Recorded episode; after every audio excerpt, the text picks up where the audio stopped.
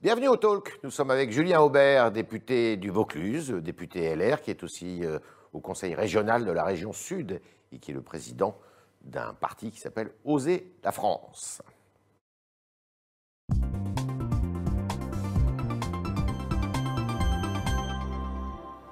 Bonjour Julien Aubert. Bonjour Yves Serre. Alors, il y a les élections sénatoriales qui viennent d'avoir lieu, on connaît les résultats, euh, résultats plutôt assez positifs, vous gagnez 10 sièges au Sénat, après des municipales qui se sont bien passées. C'est de bon augure tout ça pour la suite, non? Écoutez, pour une fois qu'on gagne les élections, on ne va pas bouder le plaisir, mais je crois que c'est le, reflet d'un enracinement d'une droite, en tout cas dans certains territoires ruraux, qui a donné de bons résultats sur des petites communes, des communes de taille moyenne. Donc les républicains, logiquement, voilà, s'y reflètent. C'est surtout aussi euh, la manifestation d'une absence d'ancrage, notamment de la République en marche. Qui est votre principal concurrent, finalement, qui chasse sur des terres un peu comparables aux vôtres? Oui, il y a deux partis qui chassent. Parlez électoralement. Hein. Oui, il y a le, Rassemblement national d'un côté et la République en marche de l'autre, et ils ont un petit peu les mêmes problèmes, c'est-à-dire un défaut d'enracinement. Peut-être que le RN est parfois mieux implanté dans certains endroits, au plan, je dirais, local.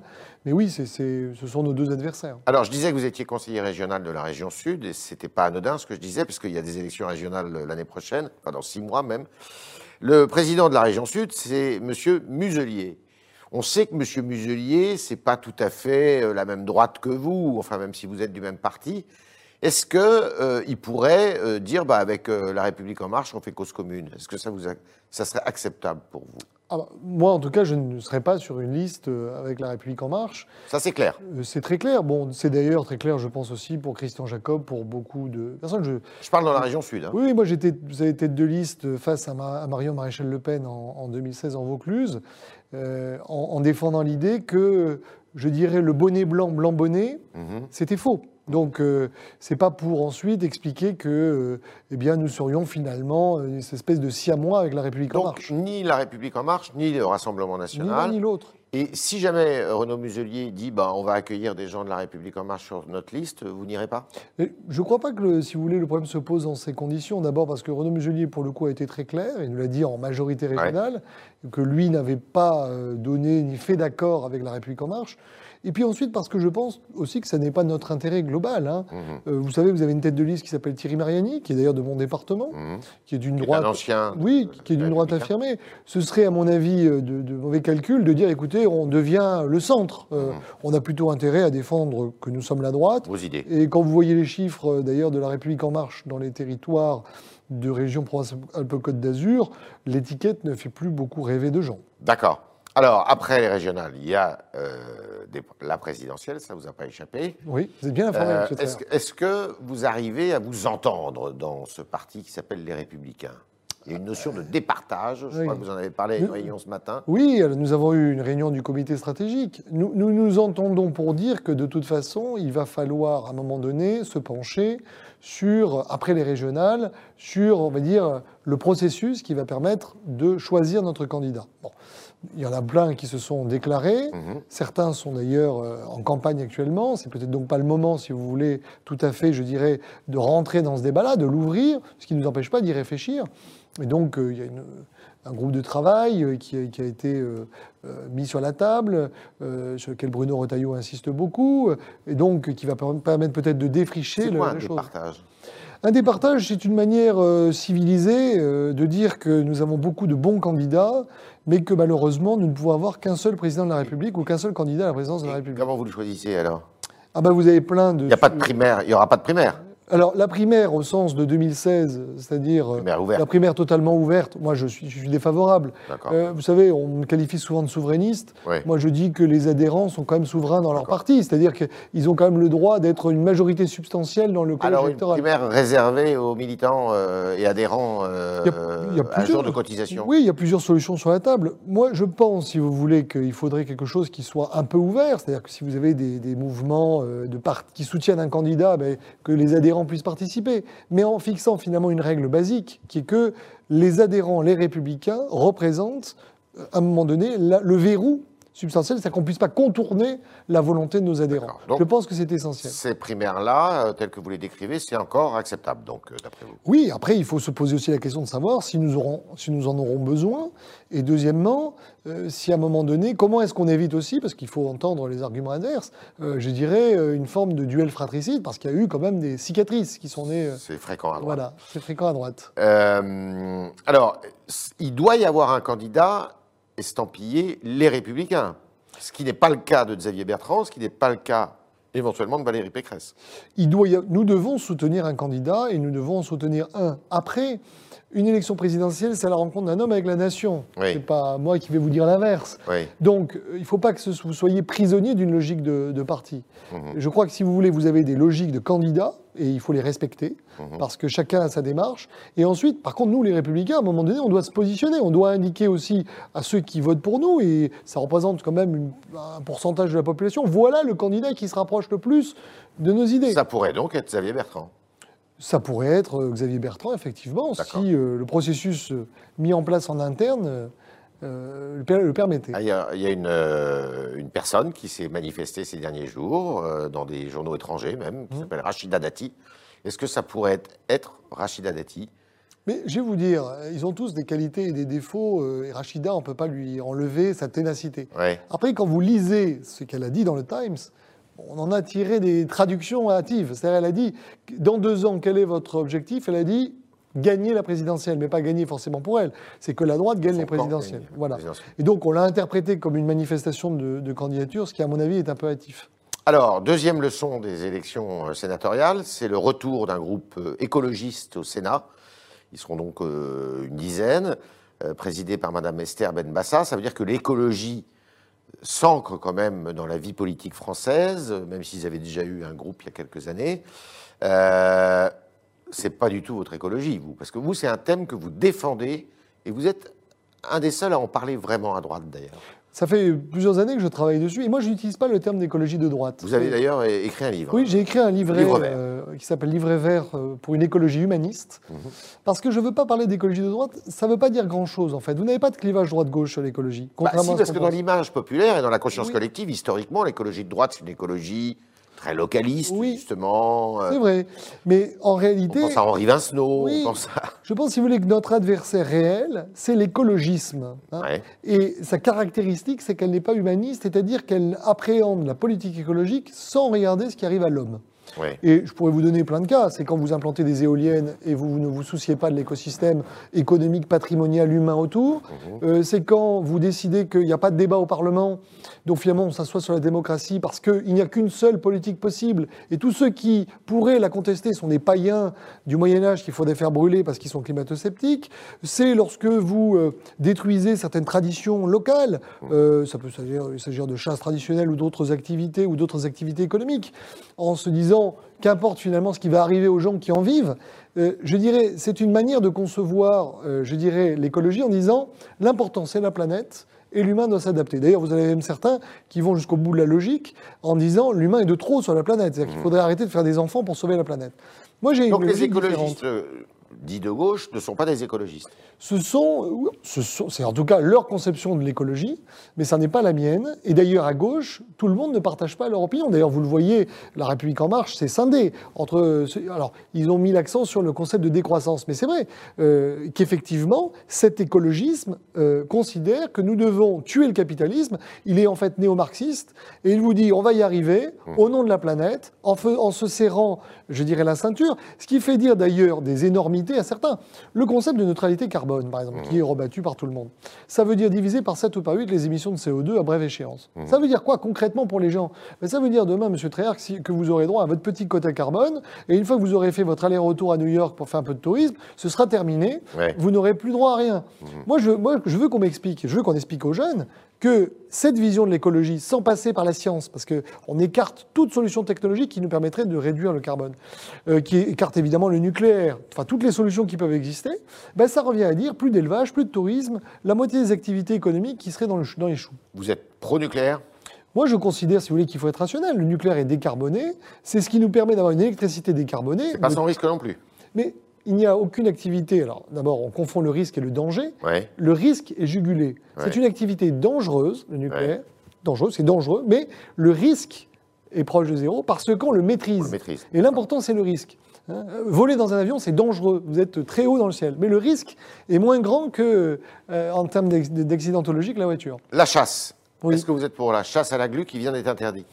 Oui, je suis pour la chasse à la glu. Je suis pour la chasse à la glu parce qu'elle est pratiquée d'abord dans cinq départements. C'est typiquement une coutume qui est. Vous êtes qui est- concerné, vous non Oui, oui, Non, qui est, non, qui est non, pratiquée, je dirais, par euh, une population qui est peut-être déclinante, mais d'abord qu'on a caricaturé, c'est une capture. En fait, on ne, on ne tue pas les oiseaux, on les capture euh, brièvement Oui, enfin, pour les les, captures pour en faire des, des apparts. pour les utiliser comme appelant. Mais je veux dire, euh, derrière, il faut se poser la question. On vous dit, c'est pas plus ou moins barbare, si vous voulez, que de tuer avec un fusil un, sanglier. Euh, bon.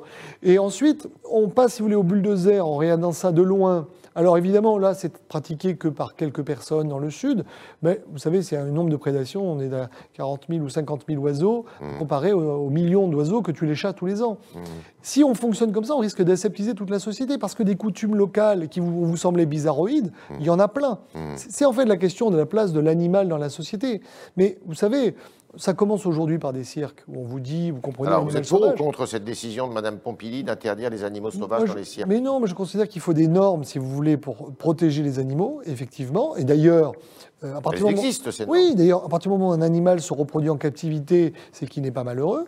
Mais si vous partez du principe que retenir un animal prisonnier, c'est le maltraiter, alors demain, le husky que vous avez, l'animal que vous maintenez à une chaîne dans sa niche, ou même celui que vous avez en laisse, les plus extrémistes vous diront que c'est de l'esclavage. Parce qu'on met l'animal sur le même plan que l'homme. Et je maintiens que l'homme euh, n'a pas la même valeur que l'animal. Donc, on déraisonne beaucoup, alors, sur ce sujet-là. Donc je pense qu'on instrumentalise des sujets. Euh, il y a- vous savez, il y a des enfants qui n'iront jamais faire du tourisme en Afrique pour aller voir les animaux sauvages. C'est leur seule manière de le voir. Alors évidemment, vous avez, quand vous avez des gens qui euh, abusent, qui maltraitent des animaux, il faut les sanctionner, évidemment, très fortement. Hein, mais j'ai regardé le silence de ces mêmes associations sur les, animaux, les chevaux qui ont été... Oui, euh, qui sont mutilés. je n'ai- terminé. je n'ai entendu personne, si vous voulez, là-dessus.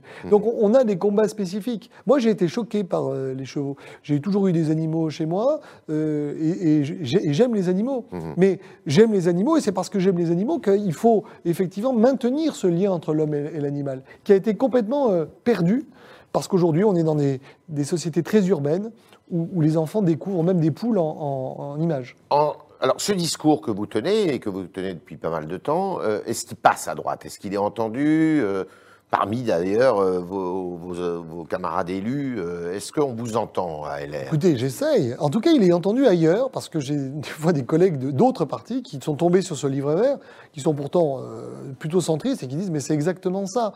C'est pour ça que je vous dis qu'on peut aller au-delà. Et effectivement, je souhaiterais qu'aux Républicains, ce terme d'écologie humaniste soit repris, parce qu'il ne faut pas essayer de refaire, si vous voulez, la, la- de réinventer la poudre. Euh, je veux dire, moi, ça fait six ans que je travaille là-dessus. Euh, bon, euh, je n'ai pas défriché tous les sujets, il y a sans doute... En fait, on devrait discuter de nos points de divergence.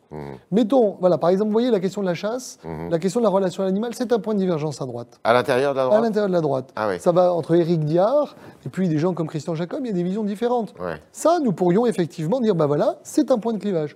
Après, il y a des points de convergence, par exemple sur la politique énergétique, euh, et notamment on a fait bouger les choses sur les éoliennes en pointant leurs coûts. J'étais encore hier à une réunion sur euh, anti-éoliennes. On voit bien que le gouvernement est en train de revoir la voilure. Donc on, on a, on a réussi à instaurer un rapport de force. Très bien. Il y a une crise sanitaire énorme. Vous êtes de la région sud. Euh, alors, vous n'êtes pas concerné, sauf une commune de votre circonscription. Mais l'agglomération d'Aix-Marseille a fermé bar, euh, a été obligée de fermer bars et restaurants. Est-ce que cette euh, crise est bien gérée par les- le pouvoir exécutif actuel? Euh, Non, je, je pense premièrement qu'il y a un défaut de communication. Les gens sont perdus. De concertation? D'abord de communication. On sait, si vous voulez, retrancher derrière des scientifiques qui ne sont pas d'accord entre eux. Mhm. Deuxièmement, de concertation. Il est anormal, si vous voulez, que le président de la région ou le président de la métropole apprenne une demi-heure avant la décision. Et, et puis, troisièmement, je crois qu'on punit tout le monde pour les excès de quelques-uns. Nous vivons dans des sociétés où, parce que nous sommes incapables de nous attaquer au cœur du problème, c'est-à-dire les jeunes qui refusent d'appliquer le masque ou qui vont euh, se serrer dans des endroits, et, et les quelques, je dirais, patrons d'établissements qui ont laissé faire ça, on punit tout le monde. Voilà. Et, et je crois, si vous voulez, qu'il faut sortir de cette logique-là euh, et en même temps faire peut-être plus de transparence. Voilà. Et enfin, il y a, il y a un problème logistique, c'est-à-dire qu'on a d'un côté un gouvernement qui prend des décisions stratégiques, mais qui ne réalise jamais, euh, je dirais, comment l'intendant suit. Mhm. Et ça, c'est un défaut structurel sur lesquels Emmanuel Macron et, et Jean Castex euh, devraient travailler d'arrache-pied pour être dans la Jean commission. Castex l'a dit, hein, l'intendance ne suit pas souvent en France. Oui, mais son travail, justement, c'est de faire en sorte qu'elle suive. Donc, voilà, je suis dans la commission d'enquête sur euh, la crise du Covid. J'aimerais, si vous voulez, qu'on ne revive pas l'automne ce qu'on a vécu au printemps. Vous le redoutez? Je le redoute, oui, parce qu'on sait qu'à la fin, que, une fois qu'on aura épuisé les solutions alternatives, on va nous dire bah, il faut reconfiner. Et quand je vois deux prix Nobel d'économie qui m'expliquent qu'on va reconfiner en décembre, c'est-à-dire au moment où certaines entreprises font 40% de leur chiffre d'affaires, commerce de bouche, le jouet, etc., je me dis mais on est chez les fous. On est chez les fous. On est avec Julien Aubert, euh, député du Vaucluse, député Les Républicains, et on continue avec vos questions, chers internautes, qui sont posées ce matin par Alban Barthelemy.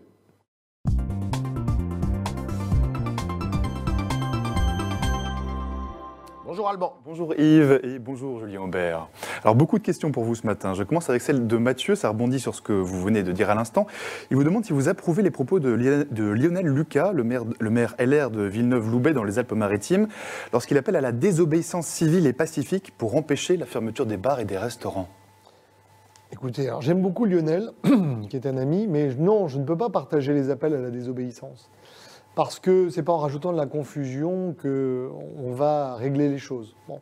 Même si je pense que la décision qui a été prise est une décision hâtive euh, et incomprise. Voilà. Mais je ne suis pas certain que ce soit notre rôle d'élu de- d'envoyer ce genre de message. Autre question. Alors, autre question, euh, bah, celle de Brice. Il vous demande quelles sont vos propositions plus institutionnelles. Il vous demande par exemple si vous êtes favorable à un mandat présidentiel unique de 7 ans au lieu du quinquennat. Je suis pour un allongement du mandat présidentiel, effectivement. Parce que Xavier Bertrand dit 6 ans non renouvelables. Oui, ça pourrait être six ans, mais je, moi, je, moi, je veux dire, même si, enfin, si on considère que la vie se passe au Parlement, je prends un raccourcissement, si vous voulez, du mandat des députés à quatre ans. Ah bon? Oui, de renouveler tous les deux ans la moitié de la Chambre, ce qui fait que quand vous avez une majorité très imposante à la Macron, deux ans après, eh bien, sa majorité se réduit, donc ça réinstaure du jeu.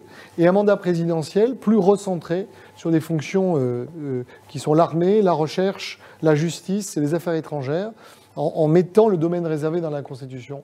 Voilà, je suis pour une, une République qui serait plus proche de la Ve République 1958, mais en corrigeant le problème de la cohabitation. et On ne change pas de. République, mais on en change euh, les modalités. On revient sur les erreurs qui ont été commises, le quinquennat, le non-cumul des mandats et, euh, et je dirais cette concordance de l'agenda qui fait qu'en fait la majorité parlementaire n'est que le reflet, le mauvais reflet de la majorité On présidentielle. célèbre les 20 ans du quinquennat, c'était une erreur. C'était Jacques une- Chirac. Oui, c'était une erreur. Ça fait partie de ces idées à la mode euh, qu'on vend avant aux gens et on pense que ça va améliorer les choses alors qu'en fait ça les aggrave, comme la suppression de la réserve parlementaire, comme le non-cumul des mandats.